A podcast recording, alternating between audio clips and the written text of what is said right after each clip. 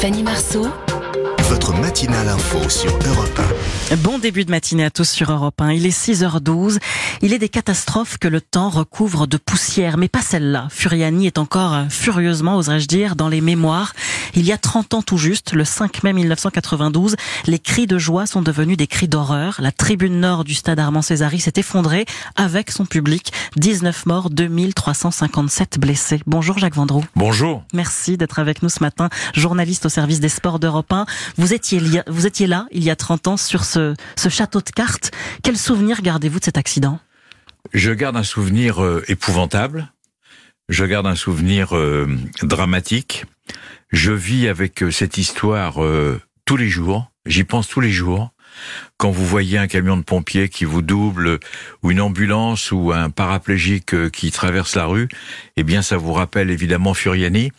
Mais moi, très honnêtement, je suis un cas très particulier parce que je m'en suis sorti. Je l'ai vécu, je l'ai eu dans ma dans ma chair. J'en ai souffert encore et j'en souffre encore beaucoup, euh, mais je suis pas un martyr de Furiani, je suis pas un martyr de la société. C'est-à-dire que j'ai eu la chance de continuer ce métier, notamment ici à, à Europe 1. J'ai continué à, commenter des matchs de football. J'ai eu la chance aussi de jouer encore de temps en temps avec le Variété Club de France dans les buts, ce qui était quand même euh, quelque chose d'important. Je m'en suis remis, mais je m'en suis remis physiquement. Mais je m'en remettrai jamais psychologiquement. C'est impossible.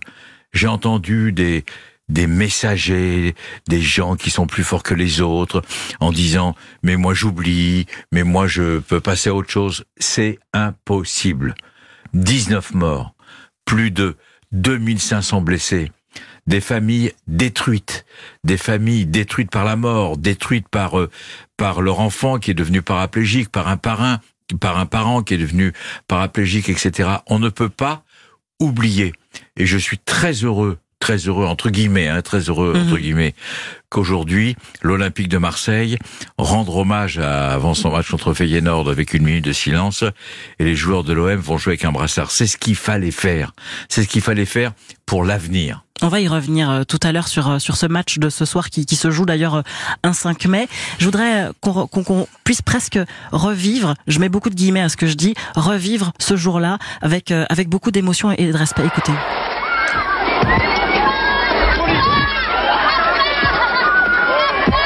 ce qu'on entend là, c'est le chaos. C'est un document amateur qui a été tourné euh, au moment où, s'effondre cette tribune.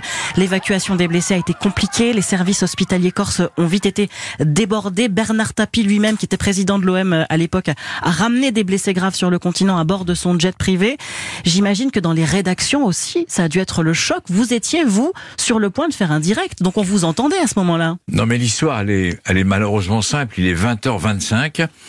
Euh, le technicien du studio euh, à Radio France me dit euh, Jacques, tu fais ce que vous allez comprendre, tu fais l'ouverture du 20h30. Mhm. Voilà sur le match Bastia OM qui je le rappelle est une demi-finale de, coupe, de, France, de football. Donc un, un match important, je veux dire sur le plan français et sur le plan corse également, sur le plan français tout simplement.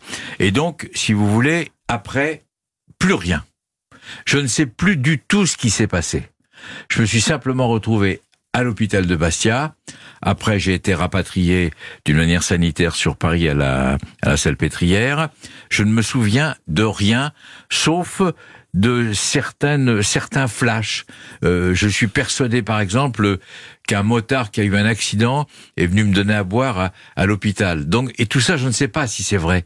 Je ne sais pas si c'est un rêve. Je ne sais pas si j'ai fait les questions et les réponses, etc.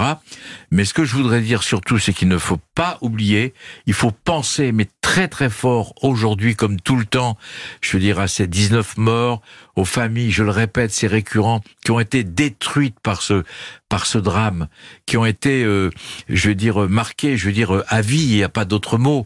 Et je, je trouve que aujourd'hui, euh, euh, c'est bien d'y penser, c'est bien d'en parler sur Europe, c'est bien d'en parler partout.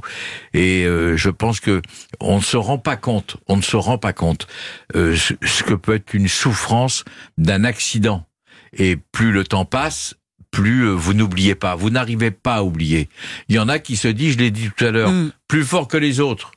Je veux dire, moi j'oublie, moi je ne peux pas oublier. Et le procès n'a soulagé personne finalement. Le, le procès n'a soulagé personne parce qu'en fait on ne connaît pas la vérité.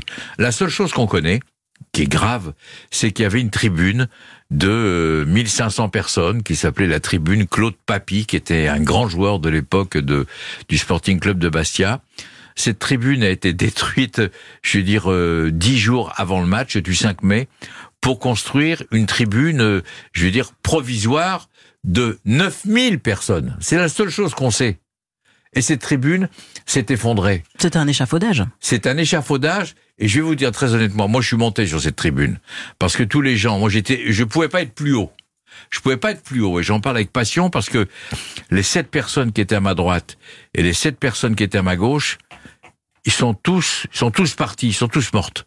Donc j'ai cette question, puisque vous me demandez de témoigner ce matin sur Europe, j'ai cette question qui est insoluble pour moi. C'est-à-dire, pourquoi moi Pourquoi vous vous en êtes sorti Pourquoi je m'en suis sorti? J'en sais rien. Je, en me réveillant ce matin, je me dis, mais je j'ai quand même beaucoup de chance. Je veux dire, je vais prendre ma voiture, je vais aller à Europe, je vais témoigner. Et je veux témoigner parce que je, ne, je souhaite vraiment de tout mon cœur qu'on n'oublie pas. C'est le plus important. Dans, le Figaro ce matin, Gérard Poncier, qui est président de la, section Provence de l'Union des journalistes de sport de, en France, estime, je cite, que Furiani symbolise le début du foot fric et de ses dérives inacceptables. Vous partagez cet avis? Bien sûr. C'est-à-dire que le Sporting Club de Bastia s'est aperçu qu'il y avait une demi-finale de Coupe de France hyper médiatique entre Bastia et la grande équipe de l'Olympique de Marseille. C'était la grande équipe, hein, attention. Et donc le stade était plein et il s'apercevait qu'avec les tribunes en l'état, ils n'allaient pas faire une belle recette. Donc ils ont tout modifié pour remplir le stade. Ils ont rempli le stade, ils ont gagné beaucoup d'argent, et à la sortie, euh, ça a été euh, un drame absolu. Ça a été, euh, je veux dire, oui, ça a été, ça a été une une catastrophe. Et vous savez, il y a eu le Ezel. vous savez, Michel Platini a dit un mot important il y a pas longtemps. Il a dit, moi j'étais au Ezel avec la Juventus de Turin. Et puis il y a eu plus de 80 morts avec ce drame entre les, les supporters de la Juve et les supporters de Liverpool. Et puis j'ai arrêté ma carrière un an après. J'ai arrêté ma carrière un an après alors que Michel était jeune, il avait 31 mhm. ans, parce qu'il ne pouvait pas supporter ce genre de choses. On ne va pas dans un stade, quoi qu'il arrive. C'est pour ça que j'appelle souvent les supporters à être prudents, à faire attention. Il, ne faut pas galvauder, il ne faut pas diaboliser le football, il ne faut pas détruire ce jeu qui est merveilleux. Et il y en a qui ont essayé et j'espère qu'ils ne réussiront pas. L'an dernier, rapidement, le, Parlement a, enfin voté, comme l'avait promis François Mitterrand à l'époque, pour que le 5 mai soit un jour sans match national. Ce soir, il y a match, alors pas national mais européen, de Ligue Europa Conférence pour euh, Marseille, qui va donc lui rendre un, vibrant hommage à Furiani. Vous le disiez, c'est important ça aussi. Hein. C'est important et euh, c'est très très important. Alors peut-être que c'est pas le lieu ni le moment, mais moi je suis contre cette décision de ne pas jouer le. De, il faut jouer le 5 mai. Il faut jouer.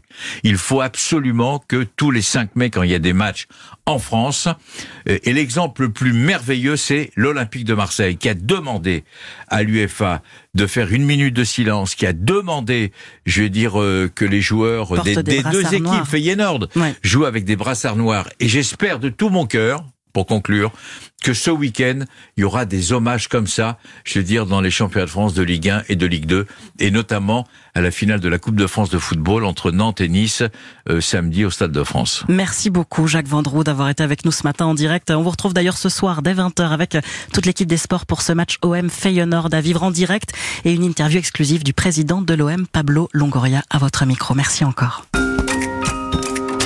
Europe Matin. Fanny Marceau.